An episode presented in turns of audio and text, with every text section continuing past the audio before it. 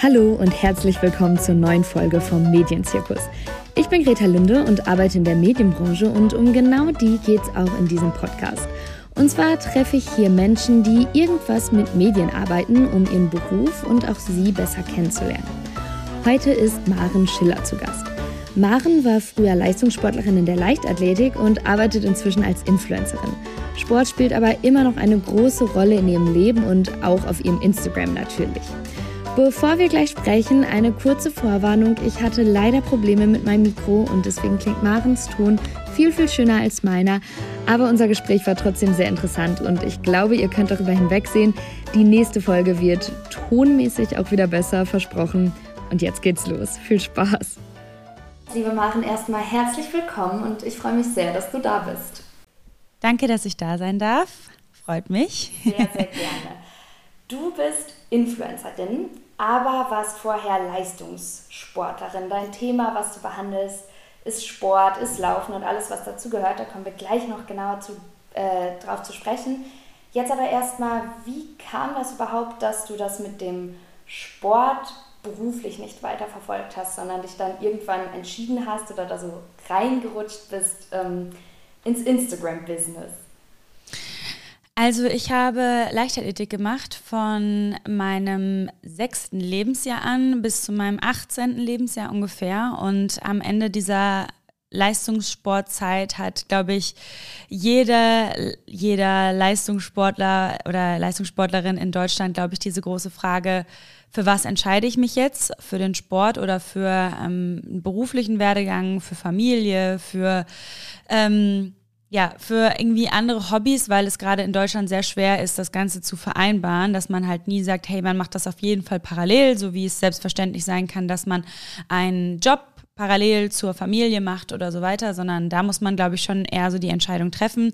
Bei mir war das noch ein bisschen, also ein bisschen eher, weil mit 18 hatte man jetzt nicht diese großen Fragen nach einer Familie oder keine Ahnung, aber diese Job Perspektive war für mich auf jeden Fall immer ein großes Fragezeichen. Und da war ich dann gerade im Abitur und hatte mich dann entschieden, schon vor meinen Abiturprüfungen mein Trainingspensum runterzufahren weil ich äh, diese Doppelbelastung schon zuvor immer sehr, sehr ja, gravierend fand und auch sehr belastend fand.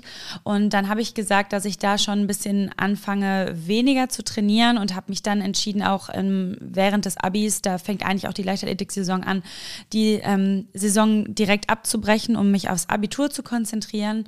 Und habe dann entschieden, nachdem ich dann sehr viel gelernt habe und mich auch für einen Studienplatz in einer anderen Stadt beworben hatte, dass es dann vielleicht doch Zeit ist, da den Sportverein, ähm, den TV Gladbeck damals zu verlassen und mich dann auf meine Uni zu konzentrieren.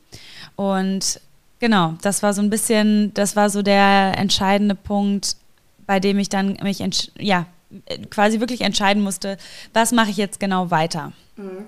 Zumal, korrigiere mich, wenn ich falsch liege, aber man, glaube ich, ja in Deutschland auch sehr, sehr schlecht davon leben kann. Ich meine, ich kann dir die Hälfte der Bundesligaspieler aufzählen und kenne vielleicht noch so ein, zwei berühmte Leichtathletikgesichter, die man dann mal alle zwei oder vier Jahre sieht. Aber ich glaube, ähm, es ist ja vermutlich unheimlich schwer für all die tausend anderen Leute, die es da gibt, das irgendwie überhaupt zu finanzieren.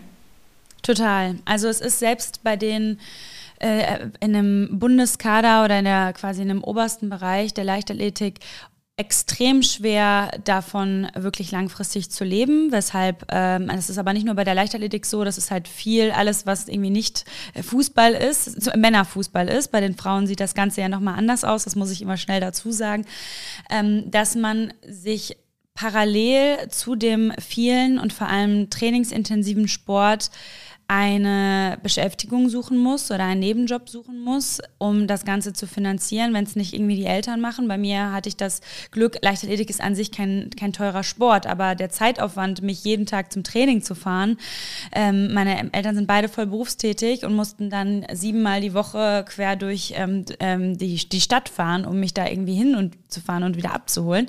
Äh, das war schon auf jeden Fall, ja, war auf jeden Fall schon sehr eine sehr, sehr große Herausforderung. Und deswegen kann man eigentlich von dem Sport so alleinig nicht leben. Mittlerweile ist das vielleicht noch ein bisschen anders bei vielen SportlerInnen, die jetzt auch vielleicht auf Social Media aktiv sind und durch große Sportveranstaltungen, die vielleicht auch mal im TV übertragen wurden, eine große Reichweite bekommen, haben sie vielleicht noch die Chance, gleichzeitig als InfluencerIn quasi noch vielleicht ein bisschen Einkommen zu generieren oder halt durch Sponsorenverträge.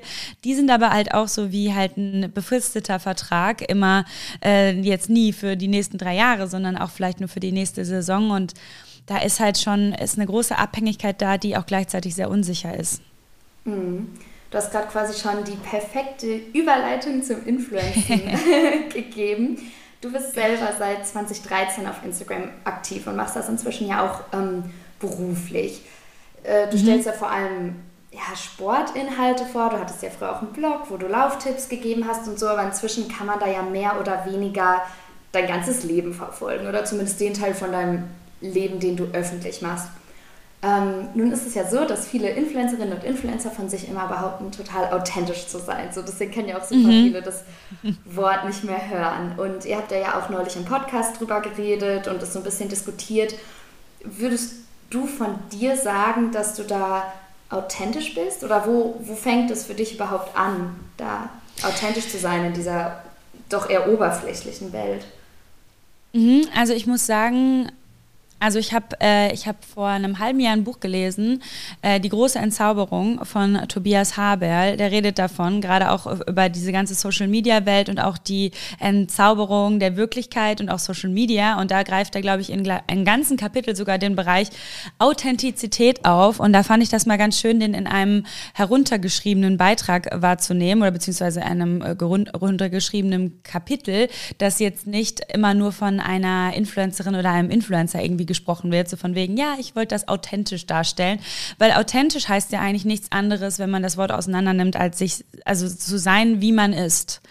Und ich finde gerade in heutigen Zeiten oder beziehungsweise ich bin ja schon seit 2013 jetzt irgendwie auf Instagram dabei, seit 2015 verdiene ich damit Geld, hat sich dieser Anspruch an Authentizität, boah, schwieriges Wort, immer total, äh, hat sich immer total äh, gewandelt. Weil ich hatte das Gefühl, so vor anderthalb oder zwei Jahren noch, war das eher so, dass authentisch sein bedeutet, dass man Produkte authentisch vermarktet. Das ist, finde ich, zum Teil immer noch so, äh, dass das natürlich gefordert ist von, äh, von den FollowerInnen.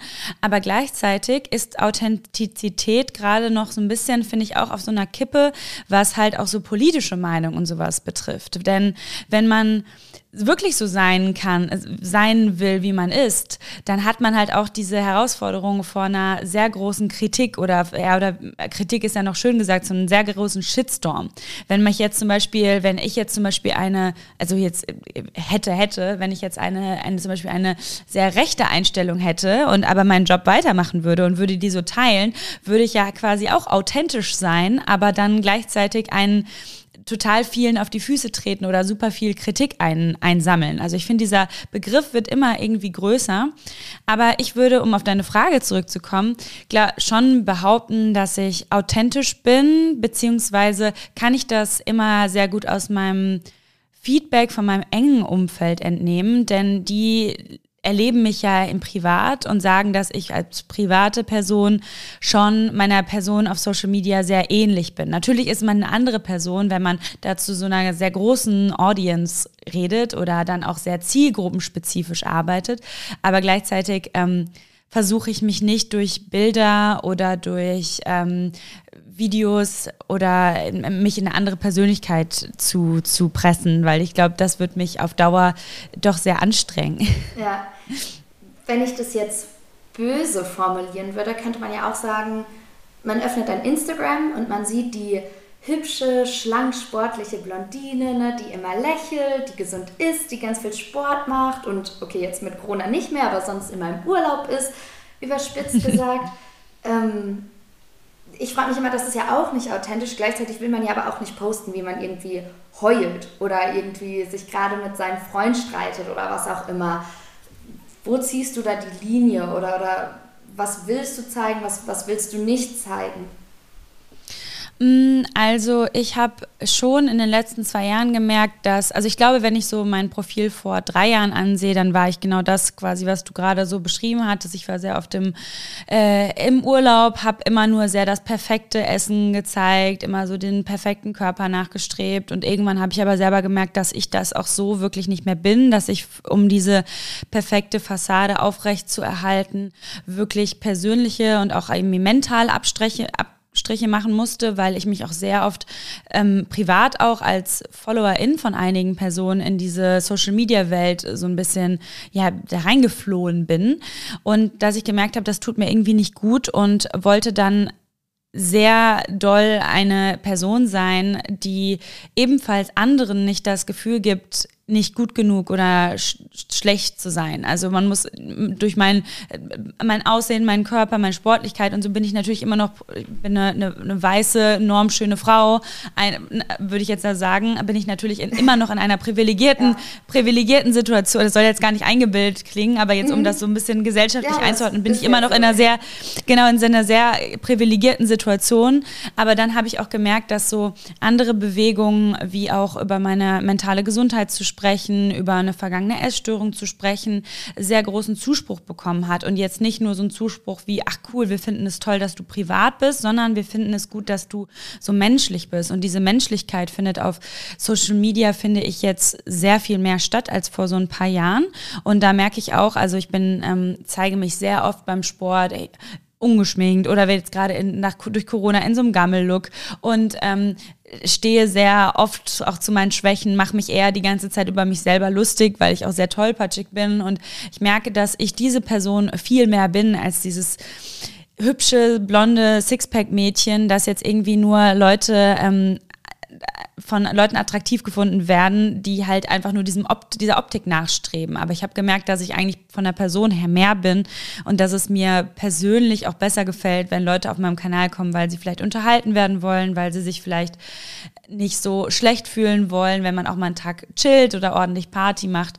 Und ja, aber was du schon sagst, dass man die persönlichen Grenzen äh, die man erstmal definieren muss. Das ist, das ist eine sehr große Herausforderung, denn je mehr man teilt, desto größer ist auch die Begeisterung. Ne? Das sieht man auch bei vielen Accounts, die ihre Familien öffentlich machen, die ihre Hochzeit teilen. Das gucke ich mir auch einfach mal. Da sitze ich mhm. manchmal davor ja, und denke so, warum gucke ich mir das jetzt? Quasi. Es ist genau, also es ist wirklich ne, total intim und ich finde, jeder sollte für sich wissen, wo die Grenzen sind. Und ich habe gemerkt, dass ich, was so meine Familie betrifft, ich sehe, meine Mutter sieht man zum Beispiel auch manchmal auf Instagram, aber so wirklich diesen kompletten Alltag oder vor allem mein Zusammensein mit Freunden, dass ich das nicht so teile und auch nicht mit super vielen InfluencerInnen befreundet bin, nur um da jetzt irgendwie Reichweite abzukassieren und mich deswegen mit denen treffe und da ein tolles Picknick im Park inszeniere, weil mir das irgendwie 300 Follower bringt.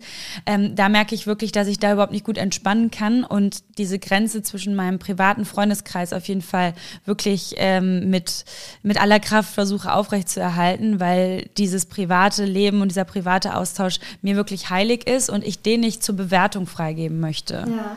Weil, ne, dann so nach dem Motto, was hat deine Freundin denn an oder woher ist der Schal von ihr? Und dann merke ich schon, so sind die alle super interessiert an, an den anderen Personen, die bei mir im Leben stattfinden. Und das finde ich so ein bisschen, das wäre mir ein bisschen zu viel.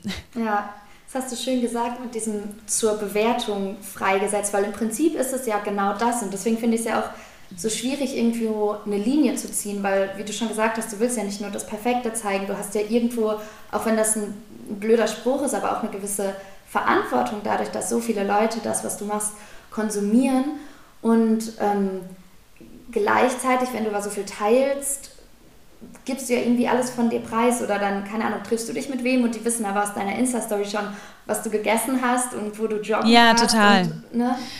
Voll. Und das ist auch eine sehr große Herausforderung, ähm, bei der ich selbst gemerkt habe, dass wenn meine Freundinnen mir folgen auf Instagram und ich mich mit denen getroffen habe, dass ich selber gemerkt habe, also, dass sie selber schon teilweise wussten, was ich gemacht habe an dem Tag, ohne dass ich es dann erzählen musste. Und da musste ich dann auch erstmal mit meinen Freundinnen eine Ebene finden, die auch ähm, mir Fragen stellen, die außerhalb von Social Media stattfinden, weil ich ja einfach nur wirklich trotzdem noch einen Bruchteil von dem, was ich am Tag mache, teile. Und äh, natürlich mein, mein Stimmungsbild nicht immer so stattfindet, wie ich es da wirklich in meiner Insta-Story präsentiere. Ich meine, es ist auch immer noch ein, ähm, ein Job und wenn ich da zum Beispiel eine Kooperation an einem Tag habe, an denen es mir total blöd geht und ich psychisch total down bin, dann ziehe ich die natürlich trotzdem durch und bin alt, äh, so die alte Maren. Und dann, dann kommt es immer so, ja, aber wenn es dir doch nicht so gut geht, warum machst du das dann? Und dann muss ich immer sagen, hey, es ist trotzdem noch ein Job. Wenn jetzt meine Mama als Lehrerin auch einen doofen Tag hat, geht die auch vor eine Klasse und macht da ihren Job. So. Und das ist halt das, was man auch so ein bisschen lernt in der Zeit. Aber wie du schon, also, oder wie ich vorher gesagt habe, das bewährt, alles ist eigentlich ein Bewertungssystem, beziehungsweise ähm, ist es so, dass jedes ähm, Element, jedes Story-Fragment, was ich poste, natürlich einen Dialog eröffnet. Ich zeige mein, mein Gesicht, habe ein T-Shirt an, da weiß ich jetzt, dass ich sehr viele Fragen bekomme. Woher ist das T-Shirt? Woher ist das? Also sehr viele natürlich auch konsumspezifische mhm. Fragen. Aber wenn ich dann natürlich jetzt ein, teile, dass es mir heute mental vielleicht nicht so gut geht, ist das komplett ein offener Dialog dafür, dass mir viele schreiben, hey, mir geht's auch nicht gut, wie kann ich jetzt da rauskommen und so. Es ist halt sehr ähm, ja, es macht immer eine Tür auf, so jede Story ja. stelle ich mir immer vor. Und dann stehen da ganz viele Leute, die ein bisschen dann eine Antwort drauf wollen. Und deswegen muss ich immer schauen, welche Türen ich aufmachen kann, damit ich auch den Leuten da vielleicht auch mit meiner Verantwortung irgendwie gerecht werden kann und denen auch vielleicht helfen kann in der Zeit oder eben auch nicht. Ähm, sonst wird es ein bisschen zu viel einfach. Mhm. Du hast es gerade schon angesprochen, ne? du machst dann trotzdem die Story, wenn es dir schlecht geht und andere Leute, oder ne, das, das ist dein Job. Das, das finde ich irgendwie so schwierig. Ich nutze Instagram ja auch viel privat so, aber ich beobachte das bei mir und auch in meinem Umfeld, dass es immer mehr Leute nervt und dass die genervt von sich selbst sind, wie viel Zeit die darauf verschleudern oder was die alles posten. Und ich beobachte das auch bei mir, dass ich so denke, Mann, mir geht es eigentlich gerade schlecht, aber warum lade ich jetzt dieses Bild hoch vom letzten Sommerurlaub mm. oder das, wo ich doch einmal lache und niemand sieht, dass ich die restlichen 23 Stunden am Tag heule, so jetzt über, überspitzt gesagt. Wie hast du da irgendwie so eine Grenze oder so eine, so eine, naja, Balance, falls man das sagen kann, gefunden? Ich habe, ähm, glaube ich, durch den Leistungssport sehr viel in meinem Leben generell mitnehmen können und mhm. da auch gemerkt, dass mich zum Beispiel, mich macht Sport einfach immer, immer glücklich eigentlich. Also es macht immer, es macht mich, was heißt glücklich? Es macht mich zufrieden, weil ich was gemacht habe, weil ich was geschafft habe. Und ich habe dann irgendwann gemerkt in der Leistungssportzeit oder auch danach, als ich so bisschen, bisschen verloren war nach diesem, hey, wie oft trainiere ich jetzt eigentlich, nach dem, nach dem, nachdem ich aufgehört hatte. Ähm, was mache ich jetzt eigentlich mit meinem Leben? Da habe ich dann einfach auch immer Sport gemacht, viel auch aus Langeweile, weil ich dann gesagt habe, ey, danach fühle ich mich gut. Aber gleichzeitig habe ich dann sehr früh gemerkt, dann auch so mit halt mit 18, 19, das macht mich dann für einen Moment glücklich, aber es füllt so dieses Loch nicht, was eigentlich gefüllt werden muss. Und das habe ich, konnte ich auch sehr gut und eigentlich auch sehr schnell auf Social Media anwenden. Dass wenn ich jetzt sage, hey, ich poste jetzt das Foto und ich weiß, das kommt total gut an und ich kriege total viele tolle Kommentare und Likes, dass es mich kurzzeitig zufrieden macht, aber mein Problem nicht löst. Und das ist so mit allen Dingen im Leben so, wie man, wenn man traurig ist und feiern gehen und trinkt, man denkt, ach cool, das ist, macht mich kurzzeitig glücklich, aber irgendwie ist es nicht weg. Und das habe ich sehr schnell, also das habe ich wirklich nicht nur verstanden, sondern ich glaube mittlerweile auch gut verinnerlicht, sodass ich das Posten nicht als, sagen wir mal, Instrument dafür nutze, um mich selber vielleicht unbedingt aufzuwerten. Sicherlich, also je, ich glaube, jeder Influencer, jede Influencerin ist so ein bisschen ist natürlich süchtig nach dieser regelmäßigen Anerkennung. Ich würde sogar so weit das gehen, dass das auch Privatpersonen sind. Also das macht ja, ja genau. immer was mit dir, wenn du siehst, natürlich, mein genau. Nachbar hat mein Bild geliked oder genau. die also, von so und so hat kommentiert, ja.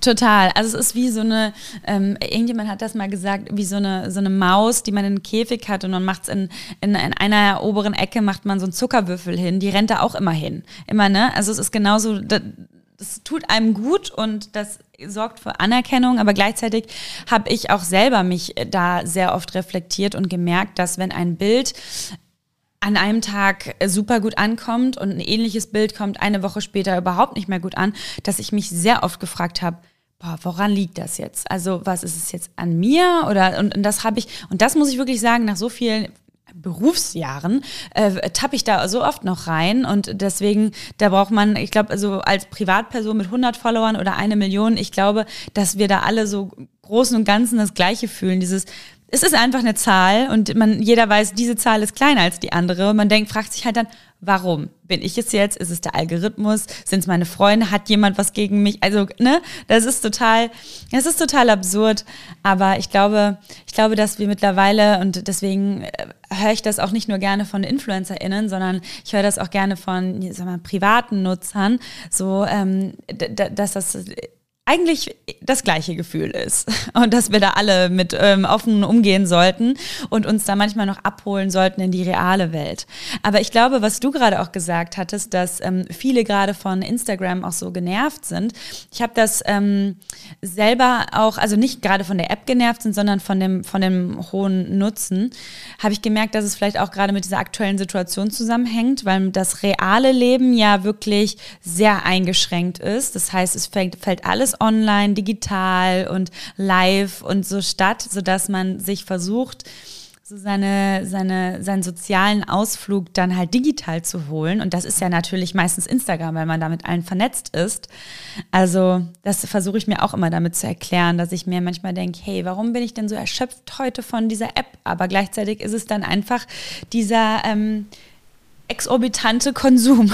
Ja, und dieser Strudel finde ich auch, in den man reingezogen wird. Also manchmal sehe ich meine Bildschirmzeit, die ich auf Instagram war, kann dir aber hinterher nicht sagen, was ich gemacht habe, weil ich in diesem Algorithmus von dieser Entdeckenseite verloren gegangen genau. bin. Ja, genau. Das habe ich auch. Man guckt einfach am Handy äh, auf die Uhr und dann guckt man einmal bei Instagram, ist 20 Minuten weg und weiß immer noch nicht, wie spät es ist. Ja. Das hatte ich auch schon ganz, ganz häufig. Ja. Du hast ja gerade Sport schon angesprochen oder dass das so dein Thema, sag ich mal, auf Social Media ist oder das, wenn man dich jetzt kurz beschreiben müsste, ach, das ist Maren, die ist Influencerin, Sportlerin, das teilt ihr auf Insta. Eine ganz simple Frage. Ne? Du gibst da ja Tipps oder promotest, sag ich jetzt mal ganz neutral gesagt, einen gesunden Lebensstil. Man assoziiert dich mit Sport, das ist so dein, dein Ding. Ganz einfach, was magst du daran? Oder was gibt dir dieses Thema? Mm, also das Thema generell gibt mir erstmal natürlich eine sehr große persönliche Präferenz, dadurch, dass ich mein Leben lang Sport gemacht habe.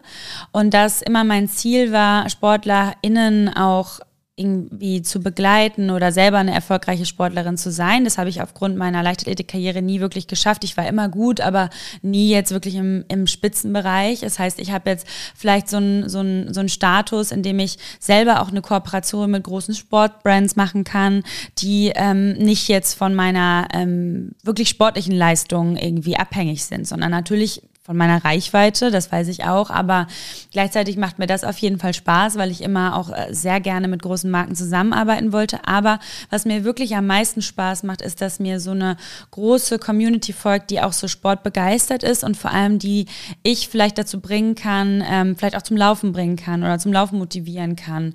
Oder aber auch im Gegenteil sagen kann, dass man sich auch mal ein ganzes Wochenende gar nicht bewegen muss oder mal ein ganzes Wochenende durchfeiern kann.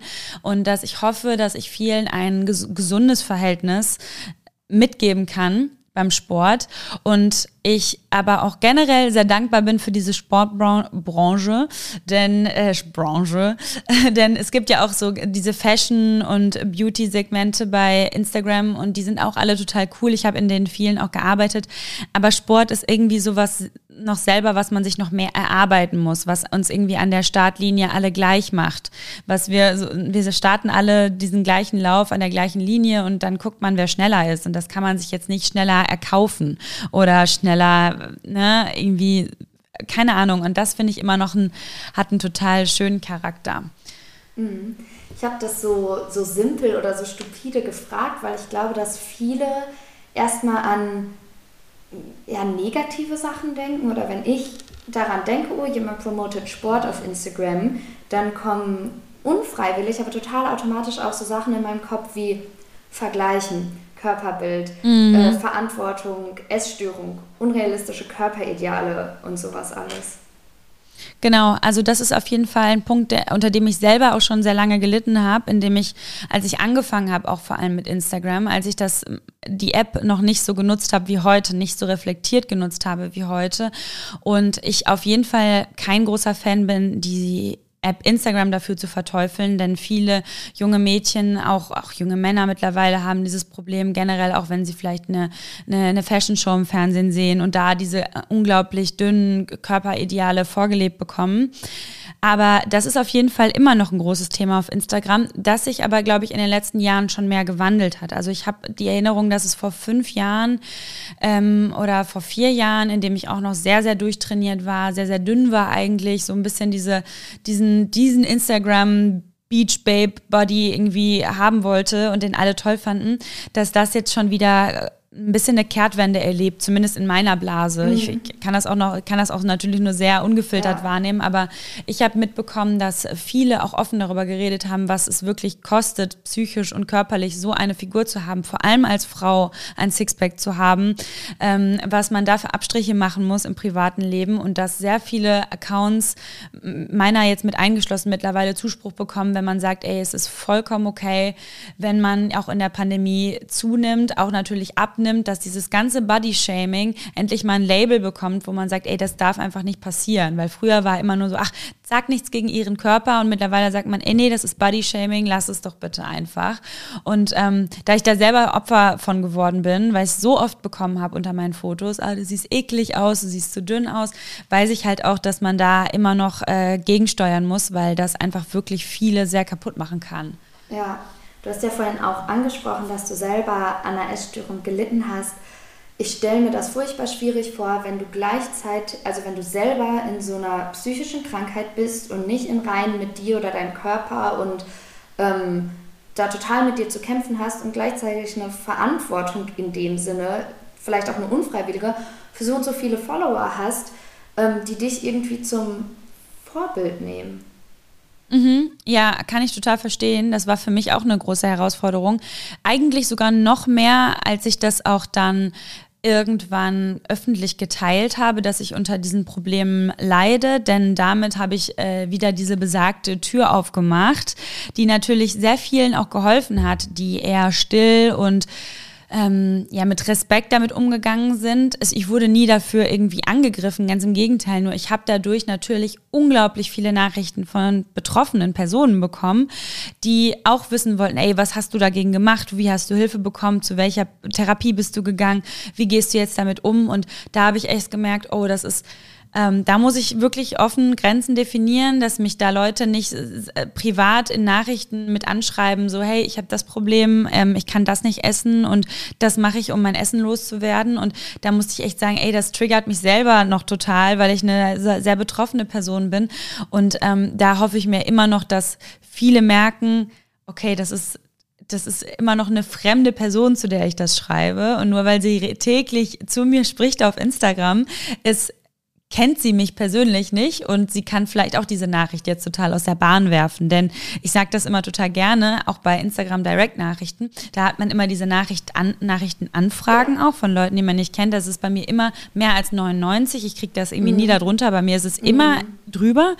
Und dann ist es so, dann öffne ich eine Nachricht, dann steht da, woher ist dein Pullover? Dann beantworte ich das. Dann ist, woher ist deine Laufuhr? Dann, dann, dann, dann kommt eine Nachricht, ähm, wie, wie gehst du mit deiner Essstörung um? Und dann kommt eine Nachricht von irgendeinem Typen, der mir irgendwie vielleicht so eine sexuelle Nachricht schreibt. Und ja. dann ist wieder, wo ist dein Pulli? Das heißt, es ist immer total gemixt ja. und man kann sich nie auf irgendwas einstellen, weil man immer denkt, ach krass, hab ich, ich habe gerade eine, eine, eine, Nachricht zu meinem Pulli beantwortet mhm. und jetzt will derjenige schon irgendwie ähm, nochmal irgendwie Details zu meiner Therapie wissen. So, ja. das ist immer schon so, super mhm. im Ungleichgewicht. Zumal das ja auch total schwierig ist, wenn man selber eine psychische Krankheit hat und so schon mit sich kämpft, dann irgendwie auch noch zu sagen, ich kann das gerade nicht oder ich kann dir und dir nicht helfen, ich bin nicht deine Therapeutin und das ist im persönlichen Umfeld ja auch schon schwierig, aber wenn dir dann Wildfremde auf Instagram schreiben und du plötzlich überflutet wirst mit irgendwelchen Problemen und du willst dann ja auch nicht sagen, nee, such dir wen Professionelles, genau. ich helfe dir nicht. Genau, man will die Leute ja nicht so wegschicken. Ja. Das ist aber gleichzeitig muss man diese Distanz einfach wirklich kenntlich machen, denn äh, sonst ist es sehr schwer, dass, weil man natürlich weiß, dass diese Person wahrscheinlich mir nicht nur einmal schreibt, ja. sondern dann direkt mehrfach. Also man, wie du schon am Anfang gesagt hast, man hat schon eine große Verantwortung. Und am Anfang habe ich auch immer gedacht, diese Vorbildsfunktion dachte ich so, ja, jeder, man muss sich ja mich nicht als Beispiel nehmen, aber das mhm. passiert automatisch. Und ich glaube, dass man auch sich dieser Vorbildfunktion bewusst sein muss, täglich. Ja. Äh, und dass viele so handeln, weil man es irgendwie selber so macht. Mhm. Und ähm, das ist zum Beispiel wichtig für mich. Ja.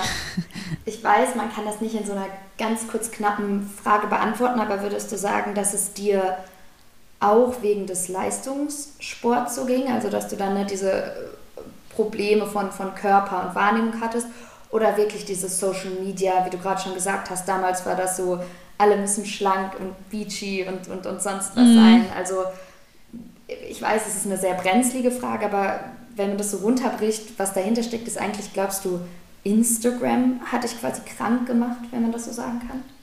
Ähm, nee, auf gar keinen Fall. Ähm, also bei mir war das schon, ich glaube schon, hatte ich diese Veranlagung schon durch den Leistungssport dadurch, dadurch, dass man am Anfang, bis man 14 ist, total schlank ist, total sportlich ist und dann kommt man in die Pubertät, nimmt vielleicht die Pille, nimmt auf einmal 10 Kilo zu, muss dann trotzdem in das super enge, knappe Trikot steigen, fühlt sich damit nicht wohl, guckt, was die anderen für eine Figur haben. Das hat bei mir auf jeden Fall schon vorher angefangen.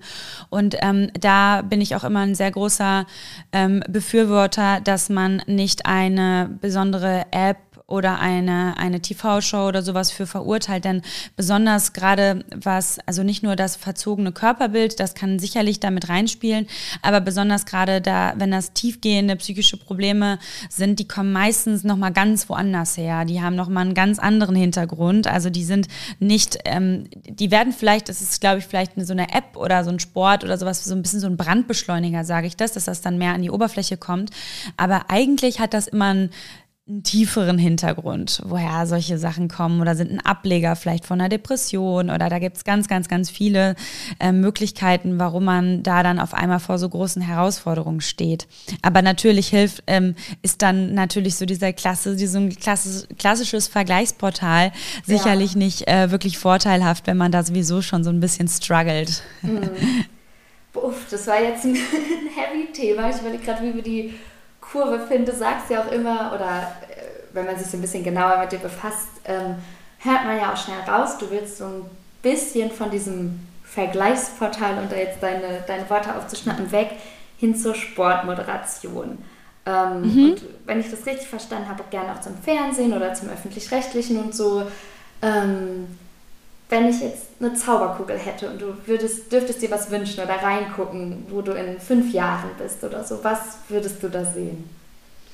Uh, das ist eine Zauberkugel, finde ich, immer, find ich immer ganz gut, weil sonst immer dieses, wo stehst du in fünf Jahren, finde ich immer ein bisschen schwierig, aber wenn man sich sowas wünschen darf. Also ich möchte auf jeden Fall äh, gerne noch auf äh, Instagram selber als Person halt stattfinden. Das ist mir immer noch sehr wichtig. Ich habe dann irgendwann gesagt, ich würde gerne vielleicht komplett irgendwie beim Fernsehen oder so sein. Ich glaube aber, dass so ein Mix aus beidem mir, glaube ich, gut gefallen würde, auch gerade im aktuellen Leben realistisch ist. Das heißt ja nicht immer entweder oder, ist ja, ja. gerade sogar ganz gut, wenn man auch so ein bisschen Reichweite mitbringt. Aber ähm, Sportmoderation, ähm, vielleicht gar nicht so im klassischen Sinne, finde ich immer noch ähm, interessant. Also wirklich, ich wollte früher immer zum aktuellen Sportstudio, ja. ZDF Sport oder sowas. Das war mein absoluter Traum. Deswegen habe ich, ich habe ja auch noch Journalismus studiert studiert. Das war mhm. meine Ausgangssituation dafür eigentlich.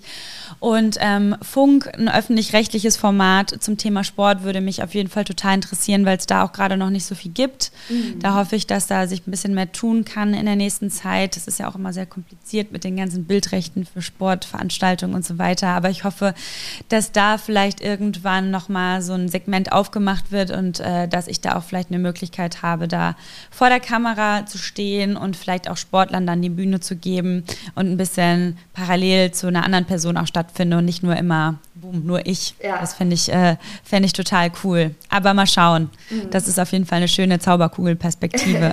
und ich fand, das war ein schönes Schlusswort. Nach dem ganzen Vergleichen und Körper und Instagram ist das doch irgendwie eine schöne Perspektive für die Zukunft. Maren, danke, dass du da warst. Hat mich total gefreut. Dankeschön, hat mich auch gefreut. Und ich hoffe, wir sehen uns bald mal. Ja, hoffentlich. Bis dann. Ciao. Bis dann. Danke fürs Zuhören. Ich hoffe, dass euch diese Folge vom Medienzirkus genauso viel Spaß gemacht hat wie mir. In den Show Notes findet ihr diesmal nicht nur mein Instagram oder Marens, sondern auch Infos, falls ihr selber unter einer Essstörung oder anderen psychischen Problemen leidet oder das Gefühl habt, Instagram tut euch nicht gut. Schaut da rein, da findet ihr Anlaufstellen, wo ihr Hilfe bekommt. Apropos Instagram, wie gesagt, äh, Marens Account ist verlinkt, aber ihr findet da auch meinen, beziehungsweise den vom Podcast, nämlich Medienzirkus-Podcast. Und ich freue mich, wenn ihr da vorbeischaut, denn da gibt es viele Infos, Fotos, Zitate und noch ganz viel mehr rund um meine GesprächspartnerInnen hier aus dem Podcast. Ähm, wie gesagt, lasst ein Abo da, folgt, like, was auch immer. Ihr kennt das ganze Spiel. Ich würde mich auch freuen, wenn ihr den Podcast auf der Plattform, wo ihr ihn gerade hört, abonniert und ansonsten hören wir uns nächsten Donnerstag schon wieder, denn neue Folgen kommen jeden Donnerstag raus. Bis dahin, ich hoffe, ihr bleibt gesund und ähm, wir hören uns. Boah, ich kann nicht mehr reden. Ciao.